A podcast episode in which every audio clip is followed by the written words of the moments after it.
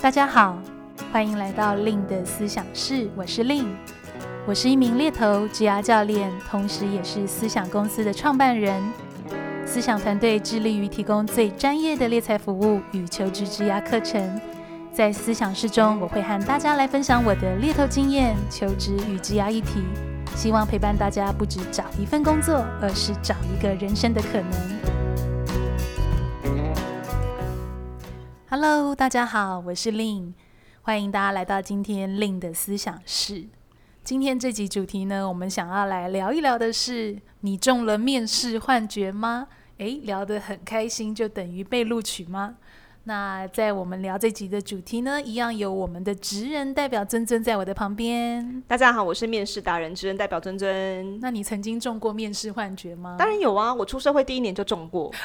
对，那个时候面试的工作，然后就也傻傻的就觉得面试是去聊天嘛，然后那个时候就觉得哇，interview 我的那个姐姐真的是人很和蔼耶，跟我聊得很来，嗯、然后我们还聊到了什么电影这样子，然后因为很冷门，所以我们都有个那个共同的爱好，觉得哇，真的是。一拍即合，soul mate 这样子，然后所以其实那一次的面试并没有很长，应该我印象中不到三十分钟。可是我出来之后就是哇，胜券在握，我觉得我一定会得到这个机会，因为真的聊得太开心了。嗯、然后但是后来诶，等了一阵子，发现都没有就是录取通知给我。然后我后来就有发信的去询问说啊，那所以就是后来这个工作怎么样这样子？他就好像有提到，就是比较属于说，他们还是其实比较想要找有经验的人，或者是比较有专业的人来做这个工作，所以就是很很不好意思，这次没有机会合作这样。所以那时候就是我就上了一课，就发现啊，原来聊得很来不等于会被录取。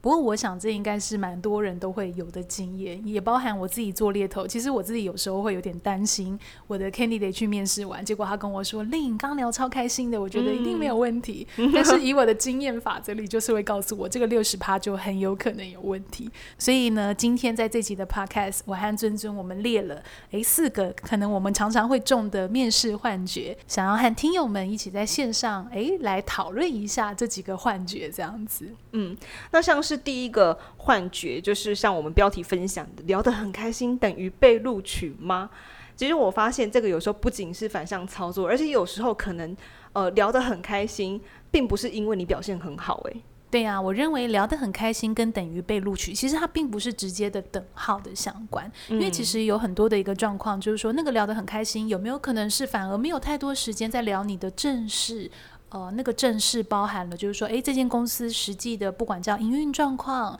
他们期待这个位置的人要做什么，以及诶，这个位置的职业发展，就是任何是跟这个工作有相关的哦正式，反而是没有聊到的，反而有点像尊尊刚分享，诶，其实在聊很多的一些兴趣。啊，电影啊，去哪里玩啊？这个可能就会有一点，嗯，有点小危险。因为其实回归到，呃，我想面试其实它最重要的目的，当然就是 identify 双方，不管叫做你的特质、你的文化，我们是匹配的。最重要的就是我的能力跟这个位置，你期待我贡献的一些价值，跟公司的价值也是匹配的。所以这其实是蛮重要的。嗯、所以我会认为，诶，第一个可能的危险就叫做没有花太多的时间在呃专业能力上。或者是专业经验上面的一些筛选，那我认为这个可能对于雇主或者是身为求职者、职场人进去后都有可能会带有一点呃风险，甚至是不等同于被录取。嗯，那第二个，我认为常常我们会有一个这样子的感觉，就是说，诶，我觉得真的是聊得很开心，应该就会上了吧？其实这往往也跟你的面试官其实蛮有关系的，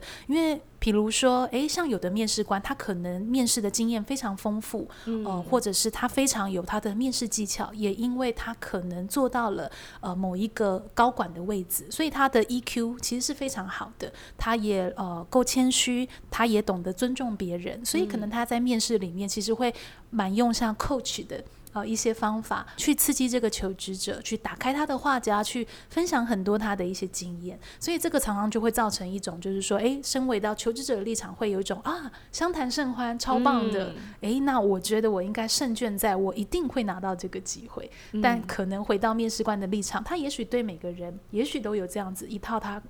面试的个人魅力的存在。那所以这个就等同于被录取吗？诶，我认为其实它也是两件事情。嗯，就是说，其实聊得开心，可能只是代表说啊，这位这位高管或者是你未来的主管，他就是情商高而已，嗯、就是不代表说你们聊得很开心，他也同时也以这样子的一个态度在评价你的专业，有可能他是脱钩的，不一定的。我我刚刚突然想到这件事情，就想到，哎，我哥，我记得刚毕业的那几年，我好像也去面试了一个工作，然后那个时候，呃，那间公司的老板就跟我讲说。跟我讲一句话，然后我就记到现在，然后我就觉得他就是一个反指标。就他在面试的时候跟我讲说：“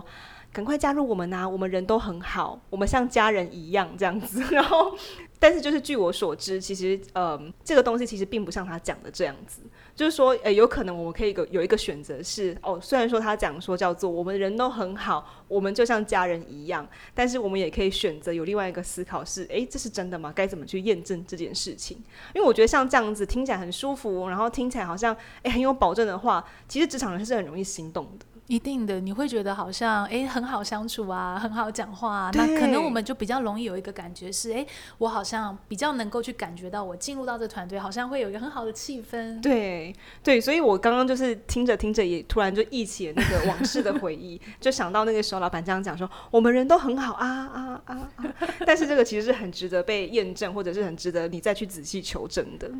对呀、啊，其实很多就是说找我来咨询，就是做职涯咨询的客户，那我常常会跟他们讨论到，诶，他们为什么当初会选择这个工作？但是为什么，诶，进去之后好像又有不一样的想法？诶，那其实往往很多人会跟我分享的是，啊，因为那个面试的体验很好啊，所以他其实听到他要的答案，他并没有再去做一个 double check，就是诶。再去验证，对，比如说像你刚刚的举例是，哎，像家人一样，那到底什么叫做像家人一样？比如说是加班要到很晚，我 们像朝夕相处这样子，哎，这这可能也是嘛。对，所以我的意思是说，有没有可能我们要克制一下我们的冲动？就是那个感觉很好，冲动，我认为是很正常的。哎，可是回归到面试一样，就是说，哎，我们身为求职者，我们还是要去 identify，就是到底这个是不是属于我的好机会？我可不可以保持很客观的方式去？看待这个机会，嗯，所以我觉得就带到我们第二个想要跟教练讨论的点嘛，就是说那个面试幻觉叫做啊，面试时主管随和等于一定好相处。其实有时候可能只是职场人，我们在面试的时候来不及问到他的雷区而已。因为我觉得不太可能，就说在短短一个小时之内，你就会把这个人的片面当成他的全部。因为其实他可能只是表现出某一个面而已，但是有没有办法去识别出，诶，这位主管或者是这个老板的地雷，或者是他在意的点，有时候可能这个责任会是在我们身上。我觉得你真的是专业的面试达人，对不对？没错，我就是有在做一些小本本这样子，因为我们也录了这么多集的，一直在搜集自己的素材。OK，对我自己的呃。我自己对于这题啊，就是说面试时主管随和就等于一定好相处嘛？我其实也保持一个比较中性的态度，我会认为这个是不直接相关的。嗯，那为什么我会这样讲呢？哦，以我自己的实务经验上哦，回归到就我有蛮多的客户，他可能确实真的因为这个主管随和，在面试的时候让他有很快有很好的体验是，诶，我觉得这个老板愿意倾听我，诶，我觉得这老板好像愿意是。呃，听我很多的想法，也鼓励我的。我觉得我好像有机会在这边一展所长，嗯，所以就往往很容易因为这样的感觉，就选择了这样子的一个呃机会进去。可是我觉得大家要想的一件事情是，诶，如果我们缺乏了那个中性的判断哦，那你可能会失去了对于这个主管的期待值的一个参考点。嗯，这样讲可能有点抽象，也许就叫做，比如说，诶，我是因为这个主管随和进去。哦，那这个可能叫做他的优点，但是我进去之后，我发现的是，有时候主管太随和了，好像他没有办法给我一个明确的方向，嗯，哦、呃，或者是诶，在有一些场合，他好像没有办法太呃站在我们的立场去呃 a 团队去帮我们争取一些什么，他可能比较随和的就诶，那我们就接着做吧。哦，这可能就是叫一体两面，嗯嗯，就是这样子的一个呃做法，它不一定是坏事，但是应该是说伴随着随和的这样的一个领导力的展现，它有可能也会去影响到你跟这个主管共事的呃一个体验，所以就会变成常常会有人跟我分享，就是说，诶，他可能选择了这个呃主管的风格进去后，发现不如他所想。那其实通常这种时候，我就会邀请大家要回来想一下的是。那我们当初选择这份工作，如果真的是因为这个主管的风格，那我有没有设定好对的期待值呢？因为毕竟主管也不是全人嘛，他也不是完美的人，只是说，那我们可以去设定到如何的期待值去呃依赖这个主管可以给我们帮忙到哪边。所以，诶、嗯，如果你是因为随和而选择这份工作，那也有可能叫做，那你可能对于诶一些你要做的事情的承担啊，或者是一些方向的制定啊，呃。这种状况，你可能必须要很有所警觉，或设定对的水位跟他进行合作。嗯，其实我自己在面试到最后，我其实都会很希望能够在面试的时候严正的跟我讲说，这个东西到底后面会遇到什么困难的主管。严正啊？对，就是你要直接跟我讲说，你有没有做好决心，这件事情以后会怎样怎样怎样。哦。因为我就曾经在面试的时候遇过有一个主管，他就直接跟我讲了大概有五次或十次以上吧，就跟我讲说。这件事情其实非常困难，然后这件事情是怎样怎样，然后你准你有准备好吗？然后这件事情其实不是你想的这样子，你有准备好吗？这样讲了很多次，然后他就直接讲说，我不希望进来公司是来当跳板的这样子，因为他也是一间大公司，所以他就非常直接跟我讲，这个有点像是比较负面的一些讯息吧，或者是比较像是你必须很有准很有所准备的一些资讯这样子。那因为我自己本人的盖洛普积极是排第一，所以其实我其实会比较欣赏像这样子的说法。就是你先把这些要说是丑话说在前头也可以，就是说很实际的去讲这些你可能会遇到的状况。那这样子我在评估这个机会的时候才会更实际。就是说，如果是之前那个老板跟我说啊，我们像家人一样啊，那个对我来讲，就是说以现在的我来说，我就会认为他是一个警讯，就是他好像没有一个标准在，他找人是想找家人吗？还是他想要找一个好帮手？就现在可能就是会用这个角度去检视他这句话这样子。所以这是一个蛮好分享，就是说，诶，我们听到一个主管他在分享他现在的现况，其实我们就会有一种我们的反应嘛，就是那个反应有可能叫做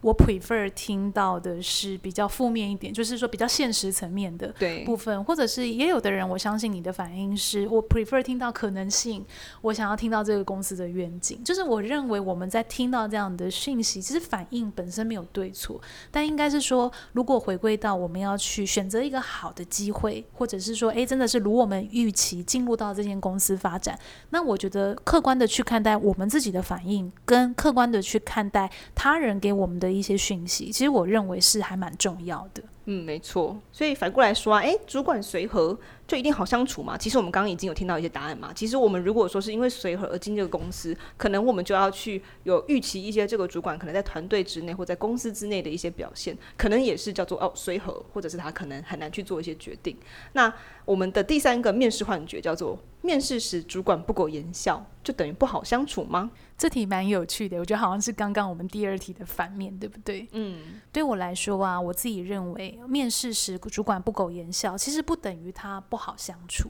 有可能他的不苟言笑其实是，诶，他是一个非常有目标导向的人，所以对他来讲，他也正在就是说很客观的去判断，或者是透过一些提问去理解到底你的能力或者是你的经验到底是可以做到什么样的程度。也许可以拿我自己早期的职涯经历来做一个分享。像我自己以前在 corporate，就是在职场工作的时候，我其实很喜欢不苟言笑的主管。这样讲会不会有点奇怪？就是我反而是喜欢在面试里面看到这个主管，他也许。不一定随和，他不一定非常哦，永远保持微笑。但是如果他的提问都让我觉得很惊艳，其实我会反而对他非常的尊敬，嗯、然后是非常想要加入这个团队。因为一个主管的提问，我认为这个代表他的高度到哪边。嗯、然后如果他的提问是，诶，真的是我从来没有想过的面向，我会觉得这个好像是对我来说是值得去挑战的。哦，一个机会，或者是跟在这个主管身边，我有机会去学习到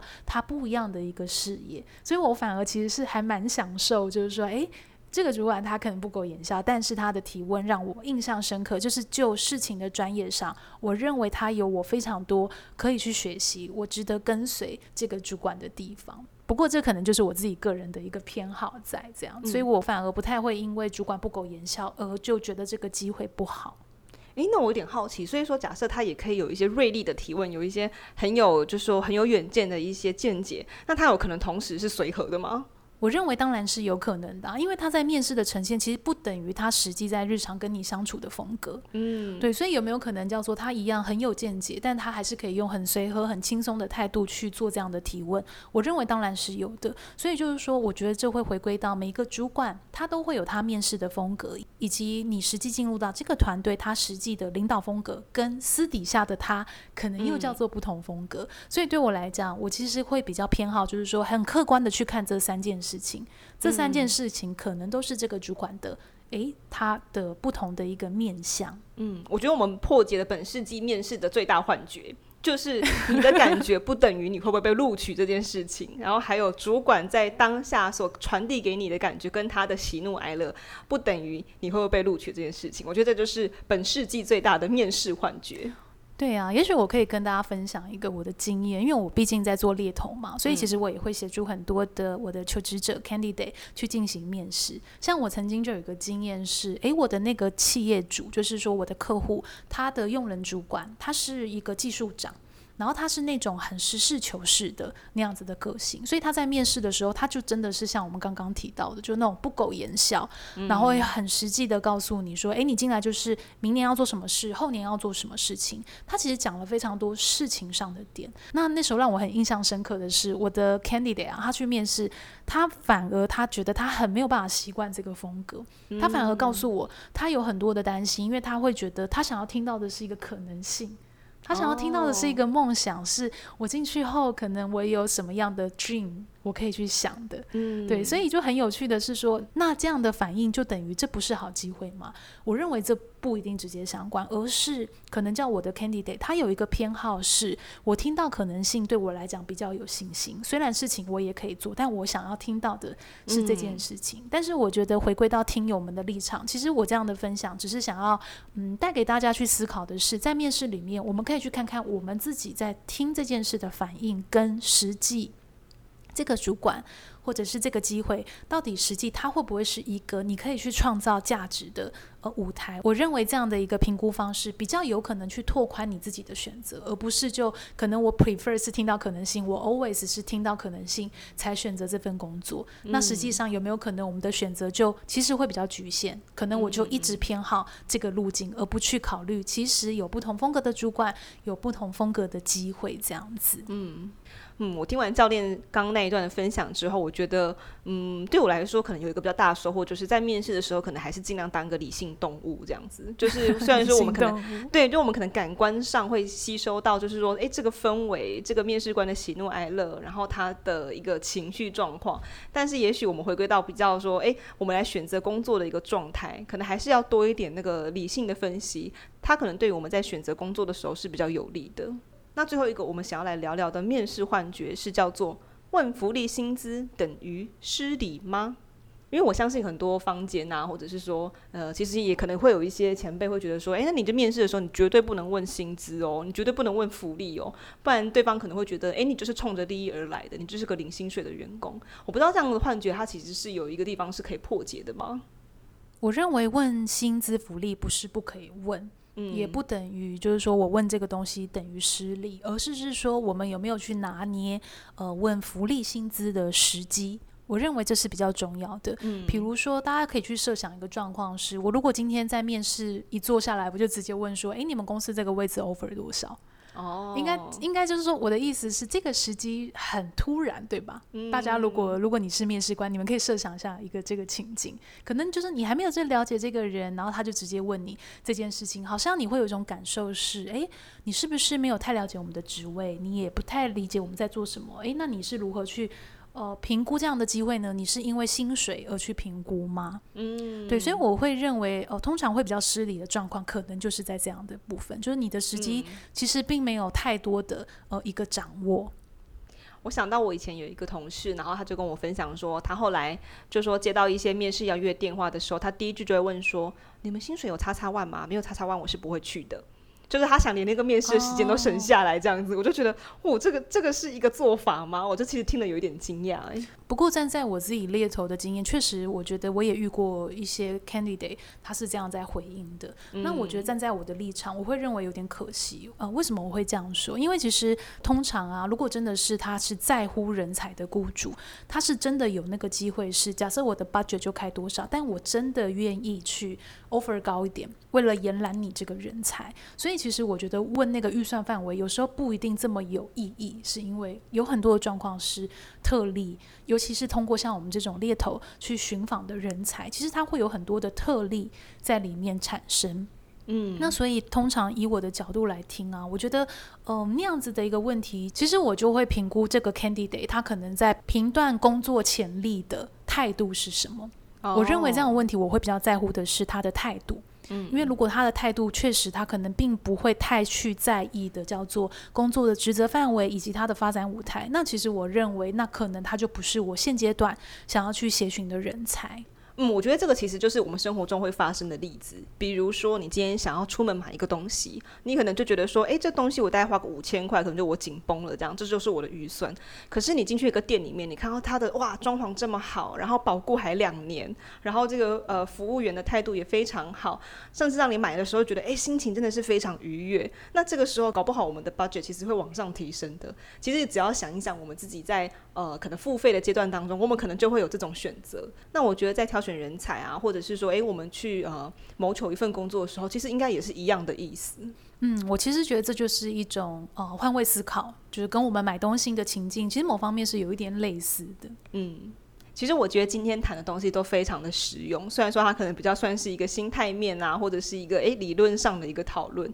那我觉得我们今天讨论的两个点，我觉得很重要。第一个就是呃，其实我们在谈话的氛围，在面试的氛围，即使是那个很好的，即使是感觉那个 chemistry 其实作用的很激烈的，它都不等于是你的专业性有被看到，不等于是诶，你就是雇主心中那个 the one，有可能只是在于诶，你们可能真的就很聊得来，你们是可以成为好朋友，可是不代表他认定你是他的帮手，这个其实蛮重要的。那第二个就是说，诶。主管在面试当下所散发出来那个氛围，即使他是因为很随和的，他可能也不代表说，诶，你进去这公司之后，他也会这样子去跟你互动。有可能只是职场人还没有在那个面试的现场当中去问到那个主管的地雷。那另外一个就是说，诶，你要去思考一下，假设我们今天是因为觉得这个面试气氛非常好，是觉得这些主管很随和，我很想跟这样子的人工作，那我们要去思考的是说，进入到这个主管所带领的团队当中的时候，会不会主管这个随和的一面，他有可能会有一些负面的影响。那最后就是说，不苟言笑的主管，不代表他就是严肃的，不代表他其实就是不好相处的。有可能只是你们关注的呃重点不一样，有可能是在他面试当下的时候，有可能他更关注的是，诶，你的能力如何？那你对于就是公司或团队未来目标，你能够执行的这个实力是如何的？那最后一个啊。呃，面试的时候，我们可能都会一直在拿捏说，啊，到底要不要问薪资福利？好像很多坊间的传言就会说啊，面试的时候就是不要问薪资啊，不要问福利啊，这样子讲出来，好像会觉得，诶，你好像很迫不及待这样子。那教练也有提到，其实不是不能问，而是我们可能问的那个时机点跟方式，是我们很需要拿捏的。就像呃，我们今天如果是一个非常好的人才，我们是一个雇主真的非常需要的人才，我们如果说经过了诶一整轮的面试，我们也展现出我们的优点。其实，在那个面试的尾声，哦，我们去跟雇主来谈判这个薪资，去协商，那可能是更有机会的。那比较不像是说，诶，我们可能一到面试现场就直接跟对方说，哦、嗯，这份工作呢有三万五吗？这份工作有四万吗？有多少钱？那这样子反而感觉好像你是来那个菜市场喊价，有没有？而不是来证明自己实力的，这样也是有点可惜的。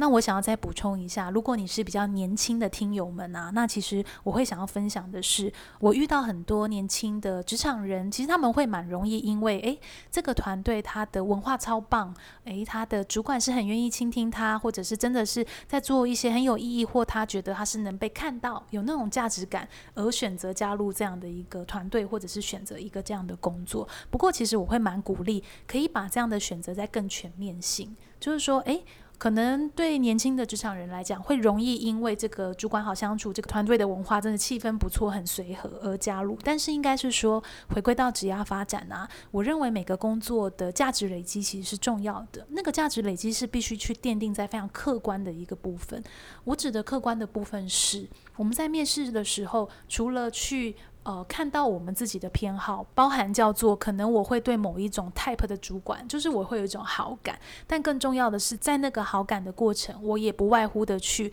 identify 这个工作到底要能去成功，他所需要被具备的技能有到哪里，以及这个主管是不是可以很清楚的呃告诉我，而且是他也很清楚的知道他要用的人实际的 hard skill 是什么。我认为这个对听友们的质押累积，其实比较会容易有价值的一个产出。嗯，我觉得令教练最后面这段补充有点像是我们破解幻术之后，如何用更实际的方式为面试做准备。好，那这一集给大家听了这么多干货之后，就开始进入我们的工商时间。那一样，在今年底会有履历跟面试课。那十二月份的时间为十二月十二号履历课，十二月十三号面试课。那当然，相信大家在年底的时候，总是会对于就是自己的职涯可能有些特别的想法。所以一样，明年的时程我们已经都公告，而且开放售票喽。那二零二一年一月份，我们的课程是优势工作坊，时间是一月三十以及一月三十一号两天。那接下来过年之后呢，我们紧接着也有开设履历跟面试工作坊，时间是三月六号履历工作坊以及三月七号面试工作坊。那同时啊，就是说在当月也有优势工作坊，时间是三月二十七以及三月二十八号。那其实我们蛮多同学都是会呃依照这样的顺序，就是比如说履历、面试、优势都在同一个月份上完。那接下来可能也会去来 booking 老师一对一的咨询时间。其实如果说真的有在考虑年后转职的呃听友们，是可以考。考虑用这样的方式来加入的，那也很谢谢大家今天这集在线上陪伴我和珍珍。那如果你喜欢今天这集的 Podcast 主题呢，也别忘了可以追踪跟订阅我的 Facebook、IG 跟部落格，搜寻猎头的日常就可以找到我喽。那我们下一期见喽，下期见，拜拜。拜拜。